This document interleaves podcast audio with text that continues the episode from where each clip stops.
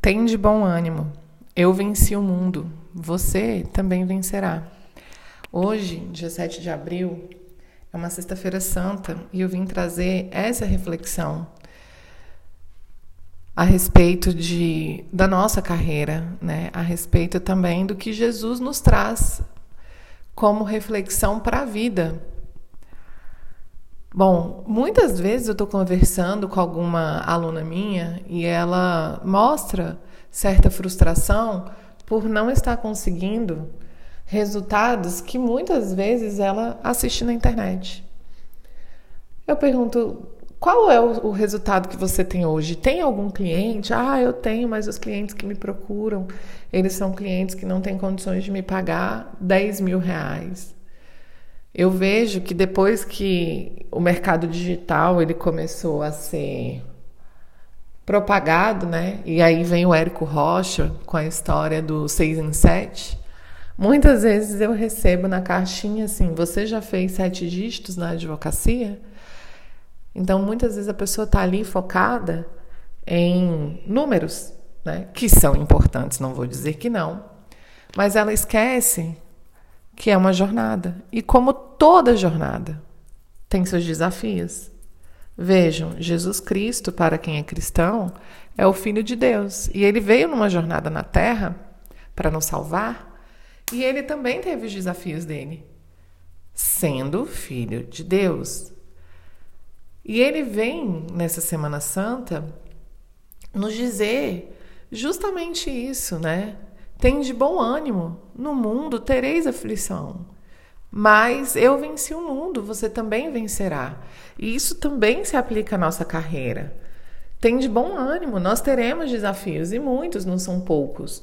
Eu sou advogada há mais de 14 anos e eu posso dizer para você que existe uma curva de aprendizagem, né? Eu saí na faculdade e eu não sabia prospectar cliente, eu não sabia precificar, eu não sabia é, despachar com o juiz. E olha que eu fui estagiária em escritório de advocacia, eu trabalhei é, dentro da Defensoria Pública da União, que é diferente da Defensoria Pública, né? Lá a gente é vinculado a um, a um defensor mesmo.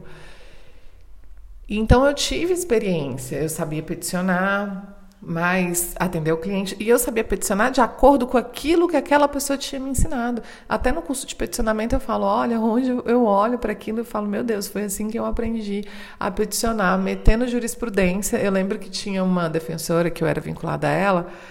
E ela falava, era assim, ela fazia petição, aí ela falava alguma coisa assim, por exemplo, ah, o tribunal entende tal coisa. Aí ela sempre colocava, vejamos, e pá, metia uma jurisprudência lá no meio, sabe? E sem necessidade nenhuma, muitas vezes, porque a gente estava falando sobre coisas corriqueiras como auxílio-doença ou é, aposentadoria por invalidade, enfim. E, e, o juiz já sabia daquilo, sabe? Não tinha necessidade nenhuma. Muitas vezes ela vai falar sobre a questão do da lei, né? A, a lei fala isso. Aí vai lá e coloca lá no meio. Então eu aprendi a peticionar do jeito dela, né? Lá do jeito dela. Não da forma como eu sei hoje, realmente. Então, ou seja, houve uma curva de aprendizagem para mim também, né? Nesse sentido de petição, de atender cliente, de prospectar, não só nessa parte de empreendedorismo, de gestão de escritório, né? Mas nessa parte também técnica, prática. Há uma curva de aprendizado quando você entende que o cérebro, Daniel Kahneman, ele dividiu o nosso sistema cerebral em rápido e devagar. Né? A gente tinha uma divisão, e que ainda tem, né? De sistema límbico, que é o nosso sistema emocional, o sistema intuitivo, que é o reptiliano, né? Então, a, no a nossa intuição ali de fuga ou, ou enfrentamento vem desse sistema reptiliano, que ele é automático também, tá? A emoção também é automática. E o nosso sistema lógico, né? O nosso sistema racional, que é o nosso córtex pré-frontal, ele nos diferencia aí dos outros animais no sentido da gente trazer, né, ter um raciocínio lógico é, e não só instintivo e emotivo. Então, o Daniel Kahneman, ele dividiu o nosso sistema cerebral em rápido, ou seja, essa parte automática do nosso cérebro, né, que é o nosso sistema reptiliano e o nosso sistema emocional, nosso sistema límbico, e devagar, que é o nosso sistema racional, né, que é o nosso córtex pré-frontal, que ele é analítico, né, e por isso que ele é lento.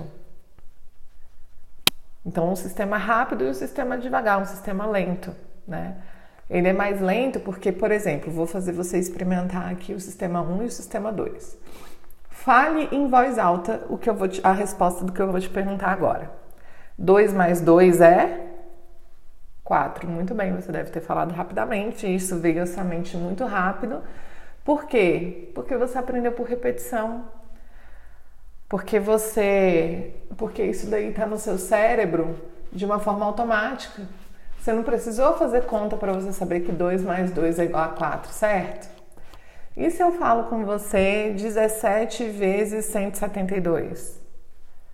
Você tem capacidade de fazer esse cálculo, mas o resultado não vem automático como veio o 4, não é verdade? Por quê? Porque você precisa acionar o seu sistema 2, tá? E, ah, deixa eu ver aqui como é que eu vou fazer isso. E ao fazer essa reflexão, e note, não é que é complexo, porque você pode fazer essa conta aí rapidamente. Pega aí um papel, um lápis e faça essa conta. Você vai ver que você consegue fazer. Mas isso é o sistema 2. Você precisou acionar ele. Não é automático. A resposta não está ali automaticamente. Né? Então, quando você sai da faculdade, você é, sabe direito de trabalho, direito penal, direito civil, mas tudo isso você tem que acionar o seu sistema 2, porque você fez a aula, cursou a aula, certo? E você até sabe onde você procura, mas não está automático em você. Quando você sai da faculdade, que você começa a estudar, que você escolhe né, uma área de atuação e você estuda diariamente essa área, que é como eu faço, você já coloca essas informações no seu sistema 1, no seu sistema automático. Vou dar um exemplo para vocês. Ontem teve uma aluna minha que veio me perguntar a respeito de alimentos entre irmãos, né? Ela falou assim, doutora, pode ter valores diferentes para alimentos entre irmãos? E aí, a primeiro momento, eu achei que ela estava falando comigo a respeito é, de pai pagar a pensão alimentícia para filhos diferentes. E aí eu já dei a resposta lá para ela, que eu já sabia, meu sistema já está no meu sistema automático. Já sabia até qual, qual aula que era, para você que é meu aluno, está no Excelência em Ações de Alimentos em aula 69. E falei para ela. Aí ela, não, não é isso que eu quero saber. Eu quero saber o seguinte, tem um caso aqui na minha família que tem uma pessoa especial que não tem pai, não tem avós, né? Ou seja, não tem minha ascendente, não tem minha descendente. E quem paga a pensão alimentícia para ele são os irmãos. E aí eu quero saber se os irmãos unilaterais ou os irmãos bilaterais, que na verdade ela chama bilateral os irmãos germanos, né? Do mesmo pai da mesma mãe, se tem alguma diferença. Por exemplo, ah, um irmão é, unilateral, ele vai pagar metade do irmão que é unilateral, né? Bilateral, desculpa. Ou seja, o irmão que é de um pai, só do pai ou só da mãe, vai pagar metade do valor que deveria ser pago pelo irmão que é da mesma mãe do mesmo pai. Eu já sabia a resposta. Já estava no meu automático. Eu já sabia até qual que era o artigo que eu tinha que mandar para ela ali é, não o número exatamente do artigo, mas ele está ali próximo ao 1698. Agora eu não vou saber exatamente porque eu não decoro artigo. Mas eu já sabia qual que era a resposta para ela, entendeu? Que não tem essa diferença. E eu já sabia né, por conhecer ali a lei, apesar de eu não trabalhar mais hoje com sucessões, que ela estava confundindo isso com uma regra de sucessão. E a regra de sucessão, ela não é lógica, tá, gente? Você tem que conhecer o código, ela não é lógica. E não existe diferença de pagamento de pensão alimentícia para irmãos de irmãos ou unilaterais. A lei não traz isso. Então, o que, que vai ser analisado? Eles são co-obrigados, vai ser analisado o número de irmãos que tem, né? E aí é, vai então verificar quem ganha mais. Quem ganha mais paga mais, quem ganha menos paga menos. Mas isso estava automático por quê? Porque eu estudo há 14 anos o mesmo assunto. Então fica automático, né? Existe essa curva de aprendizagem é, nossa em relação à questão teórica, em relação a empreendedorismo, em relação à gestão. Então, por exemplo, dentro do meu escritório, a gente tem uma rotina que é automática. Quando a gente vai mudar essa rotina, a gente também tem que ficar fazendo de uma forma intencional para que a gente lembre que essa rotina foi alterada, certo? Então, quando a gente sai da faculdade, tem muita coisa que a gente precisa aprender. Muita coisa. Esses dias veio uma menina e colocou lá no meu. Eu fiz um post no Instagram falando. Alguém me perguntou assim: ah, como você estruturaria um escritório de advocacia de quem está começando focado em ação de alimentos? Aí eu falei: olha, tem um treinamento gratuito na minha biografia, inclusive se você quiser assistir, tá lá o link na minha biografia é, chama Acelera Advocacia, onde eu te ensino a acelerar os seus resultados utilizando das ações de alimentos. Aí eu fui e falei, e eu vou te dar aqui três orientações. Uma dessas orientações foi: eu começaria com uma estratégia de penetração de mercado, porque inclusive foi assim que eu comecei, no baixo custo. Por quê? Primeiro, para você conseguir fechar um processo no baixo custo, você não precisa de, de muitas técnicas, tá? Você não precisa de muitas técnicas, diferente de um high ticket. Hoje, para eu fechar com o cliente, eu tenho que ter estratégias mais avançadas do que eu tinha quando eu comecei. E que muitas vezes o processo era no êxito. Mas o processo ser no êxito não significa dizer, significa dizer que você vai trabalhar no começo para para você vai pagar para trabalhar, tá? Não vou mentir aqui para você não, e eu também falei isso lá no post. Você vai pagar para trabalhar. Só que veja, você vai desenvolver várias coisas que você precisa desenvolver. Então você vai aprender, ah, é assim que prospecta, prospecta cliente. Então você já vai saber, porque você precisa desenvolver isso. É um desafio, gente. E a gente precisa superar os desafios que a gente tem na vida. E se a gente quer ter uma carreira, a gente precisa superar os desafios que a gente tem numa carreira, sabe? Eu gosto muito da Semana Santa porque é sempre quando eu entro em reflexão que a gente acha que é só com a gente, né? Quando acontece qualquer coisa na vida da gente, quando a gente está focado em alguma coisa, poxa, por que, que eu estou vivendo isso? por que comigo, né? Eu lembro lá do meu começo da advocacia e eu, poxa, eu fui uma aluna tão dedicada, e eu fui mesmo, eu fui uma aluna extremamente dedicada. E eu achava que eu ia sair da, da, da faculdade e que eu já ia ter o meu emprego ali garantido, que eu ia entregar meu currículo e que eu ia ser contratada, que era essa a minha intenção, né? Eu, a minha intenção era desenvolver é, as minhas habilidades que eu precisava. Mas, cara, eu acho que graças àquela coisa, né? Deus sabe o que faz, porque quando você é associado, você não tem essa oportunidade, né? O dono do escritório não te dá essa oportunidade, você fica mais na parte operacional do escritório e não na parte estratégica.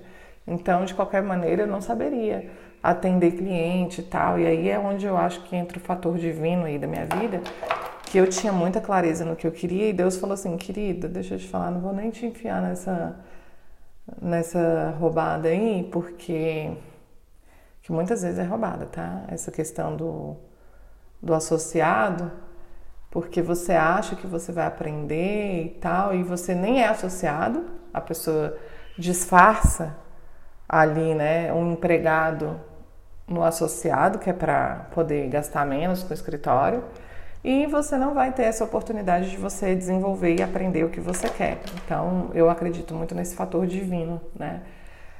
Porque eu tinha clareza e ele, ele ia falando: não, você não vai entrar nisso aqui, você vai ter que dar seu jeito e aprender a fazer de forma liberal, sozinha, autônoma, porque aí sim você vai realmente desenvolver as habilidades que você precisa.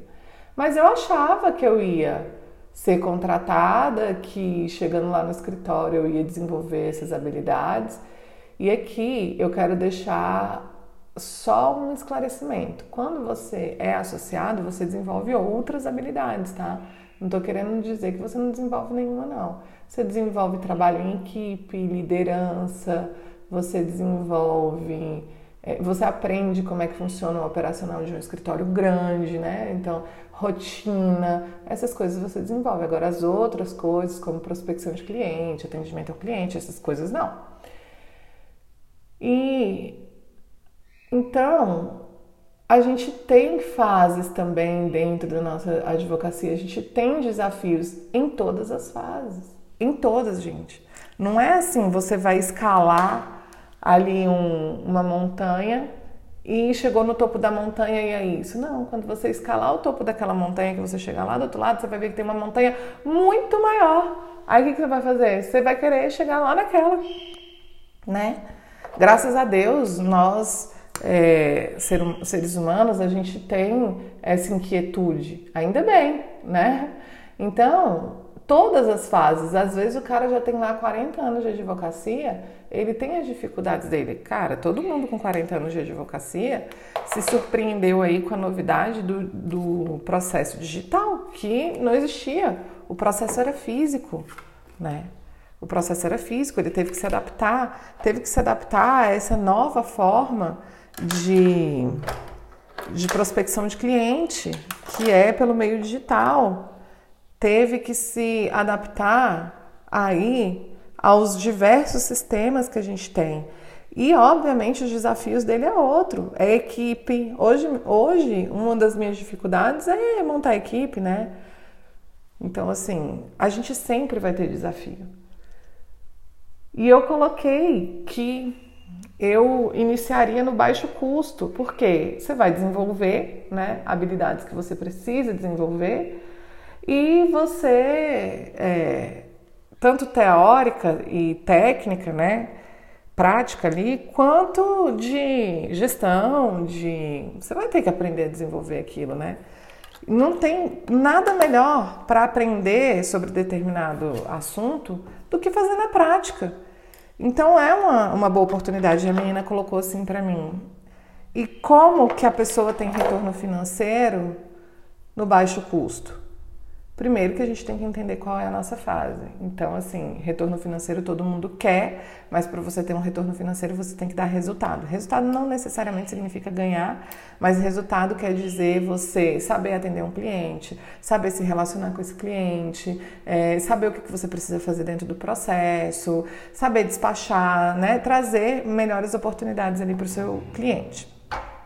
E, em segundo lugar, é, de fato você entregar o melhor direito para o seu cliente, no sentido de você ter técnicas, estratégias, né? Porque eu vi uma aluna minha falando sobre sustentação oral, ela falando, ela falando que tinha sido se sentido frustrada, né, por ter feito lá uma sustentação oral, e ela falou assim: "Olha, eu fiquei me questionando quando fazer uma sustentação oral, porque eles já vão com o voto pronto". Aí eu virei para ela e falei: "Mas sustentação oral não é você chegar lá no dia na tribuna e fazer uma oratória. Não é. Sustentação oral, quando, quando o,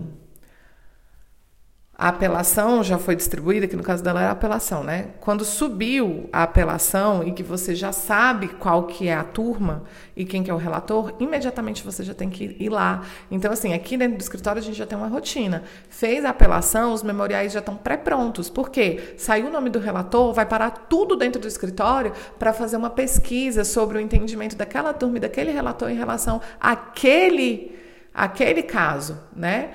Por quê? Porque quando você atua em segundo grau, você até pode trazer as questões fáticas, né, que diferenciam. Só que o que você vai fazer na verdade é pedir para o desembargador, para a turma, né, aplicar determinado entendimento ou não aplicar aquele entendimento porque ele se diferencia, e aí você traz as questões fáticas, de como ele aplicou naquele caso concreto para dar aquela decisão daquele jeito, ou mostrar que aquele precedente, né, aquele julgado, ele é, ele está superado em parte, ou por que, que aquele julgado foi superado. Então, na verdade, não é igual na primeira instância, é outra coisa. E veja, ela não tinha esse conhecimento, ela tem um ano de advocacia, ela nunca tinha sustentado oralmente. Está vendo que existe uma curva de aprendizagem? Está vendo que existe um desafio? Então, se fosse um advogado mais experiente, saber não que ele tivesse mudado o resultado, tá? Que eu falei para ela que eu acho que o caso dela não vai mudar o resultado. Por quê? Porque existe uma análise econômica do processo. O, todo tribunal ou seja, segunda instância, e Tribunal Superior trabalha com a análise econômica do processo. Se eu der essa decisão, qual é o impacto econômico que o Estado vai ter ou que a sociedade terá em relação a isso? Até dei o exemplo para ela do plano de saúde, do rol taxativo do plano de saúde. Você acha que os ministros também não queriam colocar lá que o rol ele não é taxativo? Mas se faz isso, qual que é o impacto econômico na sociedade? Ninguém ia conseguir mais pagar um plano de saúde. Entendeu? Porque ia aumentar de um jeito. Então, eles fazem uma análise econômica do processo. Não é assim. Entendeu? É, mas um advogado mais experiente teria agido de uma forma diferente. Voltando a dizer, e que foi o que eu disse para ela, não acredito que um advogado mais experiente iria mudar o resultado do processo dela. Não acredito. Mas é, ele teria agido de uma outra forma em relação à sustentação oral, porque ele teria mais experiência. É a curva de aprendizagem. Então, às vezes, a gente quer ganhar 10 mil reais do cliente numa ação é, de entrada, né? Mas o que, que acontece? A gente não tem o conhecimento necessário para a gente ganhar esses 10 mil reais. Então são desafios que a gente enfrenta ao longo da carreira. E, gente, voltando aqui para Jesus, os desafios de Jesus não foram fáceis, não. Jesus foi traído por um discípulo, que ele tinha aqueles discípulos dele como irmãos. Né? Jesus foi traído por Judas, Jesus foi perseguido pelos romanos, Jesus foi é, preso, né? foi humilhado, colocaram uma coroa de espinhos na cabeça de Jesus, é, bateram muito em Jesus antes de acontecer o que está acontecendo hoje, nessa Sexta-feira Santa, né? Que é a Via Crucis que Jesus passou e que, inclusive, ele foi até sacrificado. Jesus foi colocado ao lado de um criminoso, minha gente. Para que a, as pessoas falassem se queria que soltasse Jesus ou Barrabás. Então Jesus passou por desafios muito grandes e ele deixou um recado para gente, que foi: tem de bom ânimo. Eu venci o mundo, você também vencerá, né? Dentro da nossa carreira, a gente também tem vários desafios. A gente tem o desafio de a maioria começa sem dinheiro nenhum. Eu comecei sem dinheiro nenhum. Tem uma outra pessoa que o pai já tem condição, uma outra pessoa que o pai já tem um escritório de advocacia, né? Tem uma outra pessoa que conhece alguém que possa é, apadrinhar, mas a maioria das pessoas não tem. Então a gente começa sem dinheiro, a gente começa sem padrinho, a gente começa com conhecimento técnico, mas esse conhecimento ainda está lá no nosso sistema 2, a gente ainda precisa puxar muito, a gente ainda precisa estudar, aprender, né, para poder atender um cliente. A gente ainda é, precisa aprender né, habilidades como marketing, habilidades como empreendedorismo, né, precisa se relacionar com cliente, vendas. Nós temos muitos desafios, muitos. E a gente precisa ter coragem. Né? A gente precisa ter coragem para poder enfrentar esses desafios. E aqui eu vou finalizar com você com um mantra que eu tenho Enfrente os desafios com coragem. Persista com determinação, porque não vai acontecer do dia para noite, tá? Não vai. Você precisa superar os desafios para você chegar lá. Então, evolua com conhecimento, porque a gente precisa ter conhecimento para desenvolver as questões que a gente precisa desenvolver, as habilidades que a gente precisa, e você vai alcançar a realização. Enfrente os desafios com coragem, persista com determinação e evolua com conhecimento e alcançará a realização. É justo que muito custe o que muito vale, já dizia Santa Teresa d'Ávila.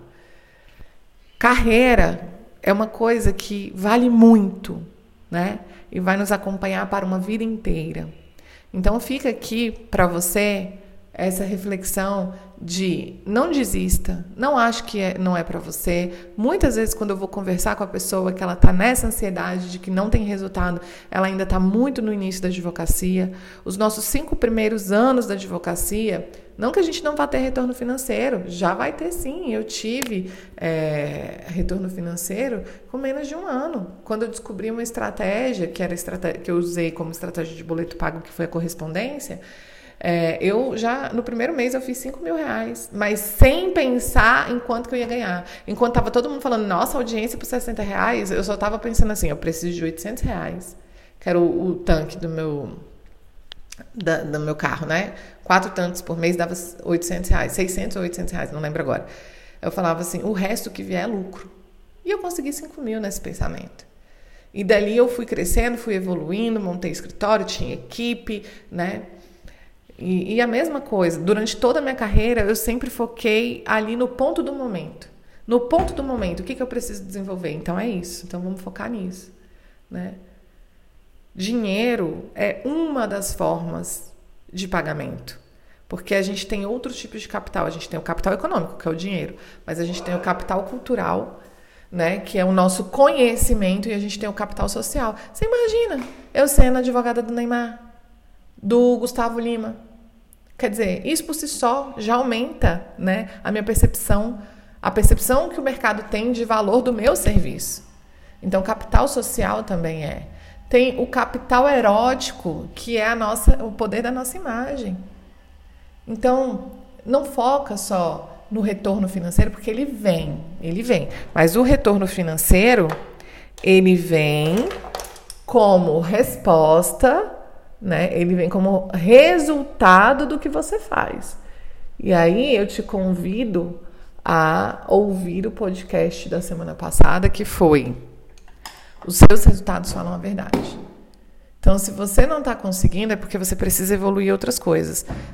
E, é, e você já fez um mapeamento do que você precisa fazer, das causas que você precisa produzir para você ter o resultado que você quer? É isso. Eu espero você na próxima sexta, nas nossas reflexões de sexta. Tem de bom ânimo, tá? É uma carreira, não vai acontecer do dia para noite. Você vai precisar de coragem para enfrentar os desafios, como Jesus precisou, né? Você vai precisar de bom ânimo, porque muitas vezes a gente quer desistir. Você vai precisar de persistência, porque não vai acontecer do dia para noite e você vai precisar de conhecimento para desenvolver o que você precisa até você chegar e evoluir o que você precisa até você chegar à realização, tá bom? Um beijo para você, um, uma feliz Páscoa e que Jesus renove aí as suas forças, a sua esperança e o seu ânimo. Até sexta.